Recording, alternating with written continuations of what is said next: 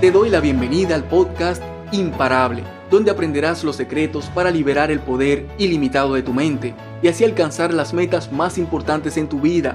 Soy Roberto Nova, neurocoach y especialista en inteligencia emocional para la alta productividad. Y mi objetivo es enseñarte cómo funcionan tus pensamientos, tus emociones y tus acciones en el día a día y proporcionarte las técnicas y recursos para optimizarlos y transformar tu vida, desde adentro hacia afuera.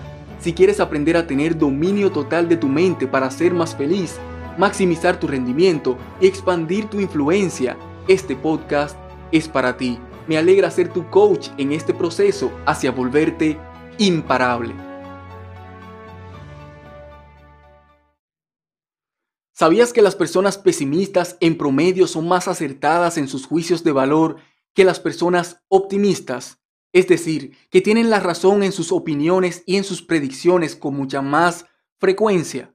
Pero ¿sabías que a pesar de esto, las personas optimistas en promedio son más exitosas y más felices? Y esto no te lo digo como una táctica barata para motivarte a ser optimista. De hecho, las causas de esta realidad son muy lógicas y estoy seguro de que te harán sentido.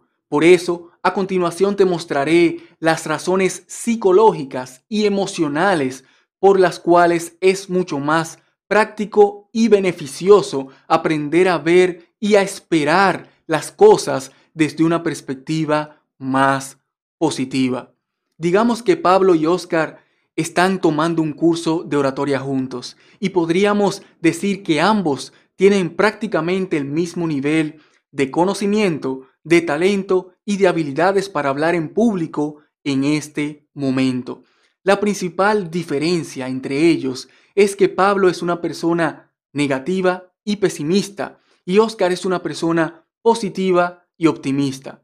El día de la presentación final del curso de oratoria, con un público compuesto por familiares y amigos, tanto Pablo como Oscar y el resto de sus compañeros hacen sus respectivas exposiciones. Y una persona imparcial podría decir que ambos aprendices han hecho una presentación con una calidad muy similar.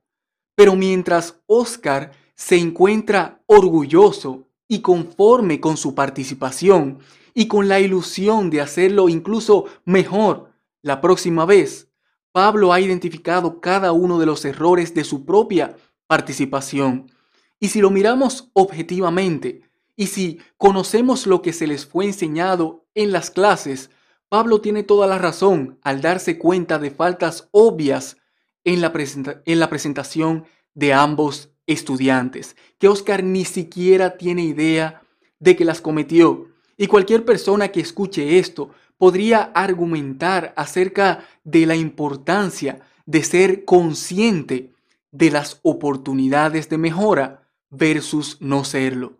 Pero esto es lo que yo considero verdaderamente importante. ¿Cuáles son las emociones que quedarán impregnadas de esta experiencia? ¿Y qué repercusión tendrán en la decisión acerca del camino que cada individuo tomará y en los resultados que terminará materializando cada uno en su futuro? Basándonos en el enfoque que ha tenido cada uno, ¿quién crees que quedó más feliz con la experiencia, más confiado de sus habilidades, más ilusionado con las posibilidades en su futuro? ¿El que tiene su mayor enfoque en lo que hizo bien o el que tiene su mayor enfoque en lo que hizo mal? La realidad es que la costumbre de alguien como Pablo de enfocarse demasiado en sus debilidades hace que ésta y cada una de las siguientes presentaciones le genere más dolor en forma de estrés y ansiedad que placer en forma de orgullo y satisfacción. Y esto con frecuencia es suficiente para que poco a poco, casi sin darse cuenta, Pablo se vaya alejando de esa carrera que tanta ilusión le hacía al principio, haciendo cosas como compararse con gente que lo hace mejor para acomplejarse más, resignarse a sus limitaciones en vez de intentar superarlas y buscar excusas para dejar pasar oportunidades muy buenas pero atemorizantes. Por su parte, una persona como Oscar, cuyas habilidades son comparables con las de Pablo, pero que tiene la costumbre de ver las cosas mejor de lo que son, siente más placer que dolor en cada una de sus exposiciones, porque consciente o inconscientemente se enfoca en las pequeñas cosas que hace bien y no le da mucha importancia a las pequeñas cosas que hace mal.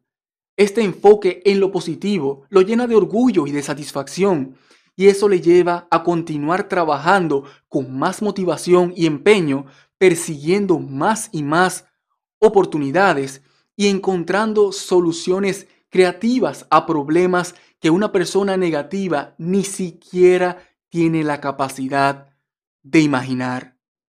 Como consecuencia, una persona positiva, es decir, que acostumbra a ver el lado bueno de las cosas, y optimista, es decir, que tiene la expectativa de que cosas buenas pasarán en el futuro, fácilmente termina teniendo una mejor, termina teniendo un mejor desempeño, aprovechando mejores oportunidades y creando una carrera profesional más lucrativa, exitosa y satisfactoria que una persona negativa y pesimista. ¿Ves cómo la forma en que percibes las cosas te puede ir llevando sin darte cuenta de forma inconsciente por un camino o por otro.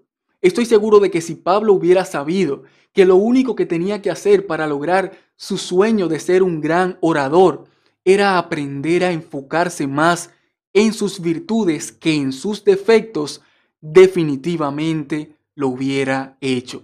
Pero a veces es difícil reconocer que te estás dejando sabotear por tus propios pensamientos, que son los que te llevan a sentir emociones negativas. Y esas emociones son las que te llevan inconscientemente a tomar acción para alejarte de la fuente que te está causando el dolor.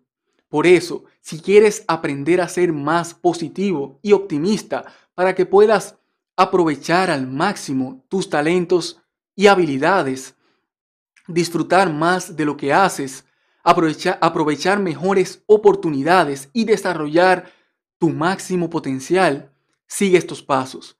Primero, identifica una meta que quieras alcanzar, pero que el proceso te esté causando más dolor que placer. Segundo, identifica la raíz de tu dolor, es decir, dónde está tu enfoque y tus pensamientos mientras tomas acción y descubre por qué te está generando malestar. Tercero, toma la decisión de enfocarte en ver el lado positivo, las cualidades positivas, el resultado positivo de lo que estás haciendo. Cuarto, enfócate en imaginar cómo sería tu versión más positiva y optimista. Cuando te sientas estresado o abrumado por obstáculos, por dificultades o incluso por oportunidades que puedan venir en el futuro, pregúntate cómo se sentiría y qué haría tu versión más optimista.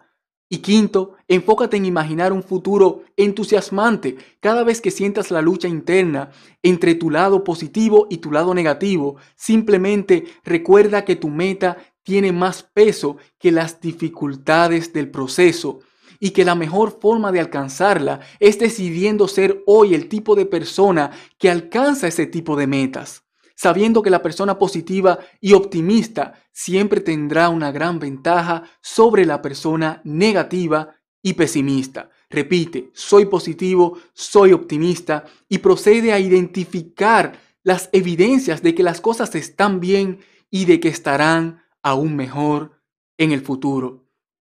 Al decidir ser más positivo y optimista, serás capaz de aprovechar al máximo tus talentos y tus habilidades y como consecuencia harás mejor tu trabajo y, disfrutará, y disfrutarás más el proceso, lo que te llevará a atraer, identificar y aprovechar las mejores oportunidades para ti y así obtener el éxito y la satisfacción que deseas en tu vida. Me encantaría que me comentes ¿Qué piensas sobre este tema y los resultados que vas obteniendo al poner en práctica estos consejos. Comparte esto con esa persona a la que sabes que le va a servir. Y si quieres recibir más recursos para aprender a liberar el poder ilimitado de tu mente, maximizar tu rendimiento y expandir tu influencia, visita robertonova.online. Soy Roberto Nova, hasta la próxima. Mientras tanto, disfruta la vida, desarrolla tu máximo potencial y comienza a dar los pasos para dejar un legado de un mundo mejor. Bendiciones. Para ver la versión en video de cualquiera de estos episodios, visita mi canal en youtube.com diagonal Roberto Nova. Y para recibir las notificaciones de los nuevos videos que publicamos cada semana, suscríbete y activa la campana.